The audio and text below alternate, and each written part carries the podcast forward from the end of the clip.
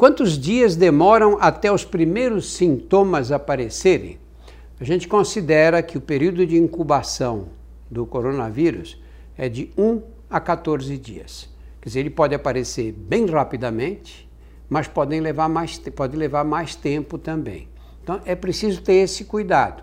Quer dizer, ah, mas eu estive num lugar ali, estava cheio de gente. Você não devia ter ido lá, não é?